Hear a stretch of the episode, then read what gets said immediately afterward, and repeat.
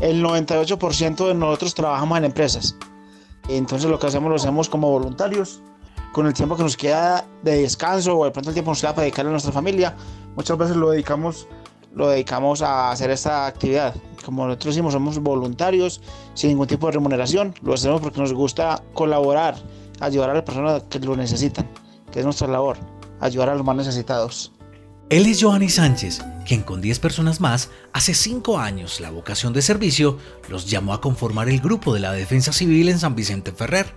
Hoy son 34 hombres y mujeres que vemos con traje naranja, ayudando en actividades culturales, deportivas, sociales, religiosas, festivas, en los incendios, derrumbes, en fin. Es un grupo muy, muy trabajador, un grupo que no le importa llegar cansado del trabajo, sacrificar el tiempo de descanso para ayudar, a, ayudar a las personas que lo necesitan en, en cualquier emergencia. Nosotros atendemos cualquier tipo de emergencias. Hemos estado muy prestos, muy dispuestos a ayudar al municipio donde lo necesiten, a, a escuelas, colegios, a colaborarles en todo lo que nosotros podamos y, y ellos necesiten. Van y vuelven, los vemos en todos lados. Dicen que su trabajo es gratificante y se recompensa con una sonrisa, unas gracias o un gesto amable. Han habido días, días duros, y hablo como de la cuarentena, lo que fue el lunes.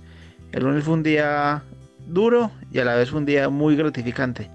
Y un día triste es uno llegar, llegar a una vereda, a llevar una, una ayuda a una familia y encontrar personas, encontrar niños que con tan poquito son tan felices, como fue el caso esta semana, que se, entre varias personas nos reunimos, se llevó un mercadito a unas familias que estaban de verdad muy necesitadas y encontrar una pareja con un par de niños pequeños viviendo en un ranchito, una casita hecha de estivas, de madera reciclable, y ver la alegría cuando nos vieron llegar, ver la alegría del niño, decirle al papá, papá, tenemos comidita, papá, tenemos huevitos, tenemos que comer, porque él nos decía que muchas veces se tomaban una guapanera con unas galletas y no tenían para más nada en el día.